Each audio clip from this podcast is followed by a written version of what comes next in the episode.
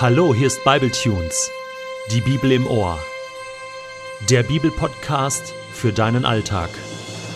Worte von Gott, die dein Leben verändern. Der heutige Bibletune steht in Josua 5, die Verse 1 bis 9 und wird gelesen aus der Hoffnung für alle. Die Amoriter westlich des Jordan und die Kanaaniter am Mittelmeer hörten, dass Gott den Jordan aufgestaut hatte, damit die Israeliten ans andere Ufer gelangen konnten. Da fuhr ihnen der Schreck in die Glieder und sie waren vor Angst wie gelähmt. Zu dieser Zeit gab Gott Josua den Auftrag, fertige Messer aus Stein an und beschneide alle männlichen Israeliten. Josua tat, was der Herr ihm befohlen hatte. Am Hügel Aralot, das heißt Beschneidungshügel, wurden die Israeliten beschnitten. Denn als das Volk Ägypten verließ, waren noch alle männlichen Israeliten beschnitten gewesen. Doch inzwischen lebte niemand mehr, der damals im wehrfähigen Alter gewesen war. Gott hatte ihnen geschworen, weil ihr nicht auf mich gehört habt, werdet ihr das reiche Land niemals sehen, das ich euren Vorfahren versprochen habe, das Land, in dem Milch und Honig fließen. Israel musste deshalb vierzig Jahre in der Wüste verbringen, bis von dieser ersten Generation keiner mehr lebte. Während die Israeliten die Wüste durchzogen, hatten sie ihre neugeborenen Söhne nicht beschneiden lassen. Nun aber wurden alle männlichen Nachkommen, die der Herr dem Volk in dieser Zeit geschenkt hatte, beschnitten. Das Volk blieb einige Zeit an seinem Lagerplatz, bis die Wunden der Beschnittenen verheilt waren. Da sprach der Herr zu Josua: Heute habe ich dem Spott der Ägypter ein Ende gemacht. Deshalb nennt man diesen Ort bis heute Gilgal, das heißt beenden. Während also das Wunder am Jordan, das Gott getan hatte, das ganze Land Kanaan in Angst und Schrecken versetzte, feierte das Volk Israel ein großes Beschneidungsfest auf dem Beschneidungshügel, dem Aralot. Was ist da genau passiert? Also alles der Reihe nach. Die Beschneidung war eine Erfindung Gottes, die er zur Zeit Abrahams eingeführt hatte. Und zwar am achten Tag, nachdem ein männlicher Nachfahre geboren war, sollte er an der Vorhaut des Glieds beschnitten werden. Warum das Ganze? Hatte das hygienische Gründe? War das einfach nur irgend so eine Idee oder ein Spleen von Gott? Nein, diese Beschneidung war eine Art Zeichen, ein Symbol. Und zwar, wer beschnitten war, der gehörte zum Volk Gottes. Die Beschneidung war sozusagen sichtbarer Ausdruck davon, dass jemand zum Volk Israel, also zum Volk Gottes gehörte. Nur die Männer mussten beschnitten werden. Bei den Frauen hat man das nicht gemacht, die gehörten dann automatisch dazu.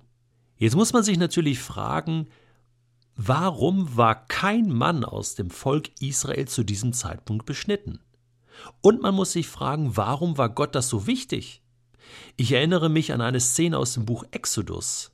Mose und seine Söhne, die waren auch nicht beschnitten und Zippora musste das nachträglich erledigen. Da wäre Mose beinahe draufgegangen. Also Gott ist da nicht easy gewesen. Er hat sehr daran festgehalten, dass man sozusagen den Bund, den Gott mit seinem Volk geschlossen hat, auch äußerlich zeigt sodass man nach außen hin deutlich macht, hey, wir gehören zu Gott. Und das war nun mal in diesem Fall die Beschneidung. Ja, Gott war es wichtig. Ja, aber warum waren diese Männer dann nicht beschnitten? Warum musste man das sozusagen nachträglich machen, was ja sehr schmerzhaft äh, gewesen war, bei einem erwachsenen Mann die Beschneidung durchzuführen? Da kommt es dann zu, zu einer großen Wunde, Fieber, es schmerzt mehrere Tage, das lesen wir auch. Warum war niemand beschnitten? Wir lesen, dass alle männlichen Israeliten in Ägypten bzw. die Ägypten verließen, beschnitten gewesen waren. Doch dann kam diese Wüstengeneration. 40 Jahre waren sie in der Wüste, das verheißene Land vor sich. Niemand wurde während dieser Zeit beschnitten. Wahrscheinlich war zunächst der Grund, dass man sagte, okay, wir beschneiden uns hier nicht in der Wüste, sondern wir warten, bis wir dann im Land sind und dann machen wir da so ein richtigen, richtiges Fest draus, so ein Beschneidungsfest. Ne? Das war die Idee. Äh, alle sind damals noch davon ausgegangen, ja, wir sind ja dann in den nächsten Wochen und Monaten dann gerade da und, und, und nehmen das Land ein. Nur daraus wurde nichts, weil diese ganze Generation scheiterte. Und zwar an ihrer eigenen Angst und ihrem Misstrauen Gott gegenüber. Sie haben Gott nicht vertraut. Und Gott hat sie dann nicht in das Land gelassen. Und diese ganze Generation ist unbeschnitten und quasi ungläubig in der Wüste gestorben. Und somit ist das sozusagen so wie so ein äußeres Zeichen gewesen aus Gottes Sicht, diese Generation war irgendwie gar nicht mein Volk, die sind irgendwie durchgefallen durch die Prüfung. Und es ist krass, es war gar nicht so beabsichtigt, aber sie sind quasi unbeschnitten, gar nicht volkszugehörig untergegangen in der Wüste. Ist das nicht krass? Als ob sich da irgendetwas erfüllt hat, was sich erfüllen musste. Aber jetzt eine neue Generation. Diese Generation war anders. Diese Generation vertraute Gott. Diese Generation hat bereits Fuß für Fuß, Mensch für Mensch den Jordan durchquert und war bereits im Land. Und jetzt war der Zeitpunkt gekommen, einen neuen Bund zu schließen, quasi das nachträglich nachzuholen, diesen Bund zu erneuern und sagen, ja, wir sind, wir sind wieder, wir sind immer noch Volk Gottes und wir nehmen jetzt das Land ein. Und damit war die Schmach von Ägypten, die Schande, der Spott von Ägypten abgewendet. Gott spricht zu Josua: Heute habe ich dem Spott der Ägypter ein Ende gemacht. Das, was damals Volk Gottes war, war ja Sklave, ein Sklavenvolk in Ägypten. Und durch die Beschneidung wurde nun der Herrschaftswechsel vollzogen. Es ist mein Volk, sie sind frei und sie bekommen jetzt ihr eigenes Land, wo ich als der Herr und Gott regieren werde. Das ist dieser Herrschaftswechsel. Ist das interessant für dich oder denkst du so, ja, was hat denn das heute mit meinem Leben zu tun?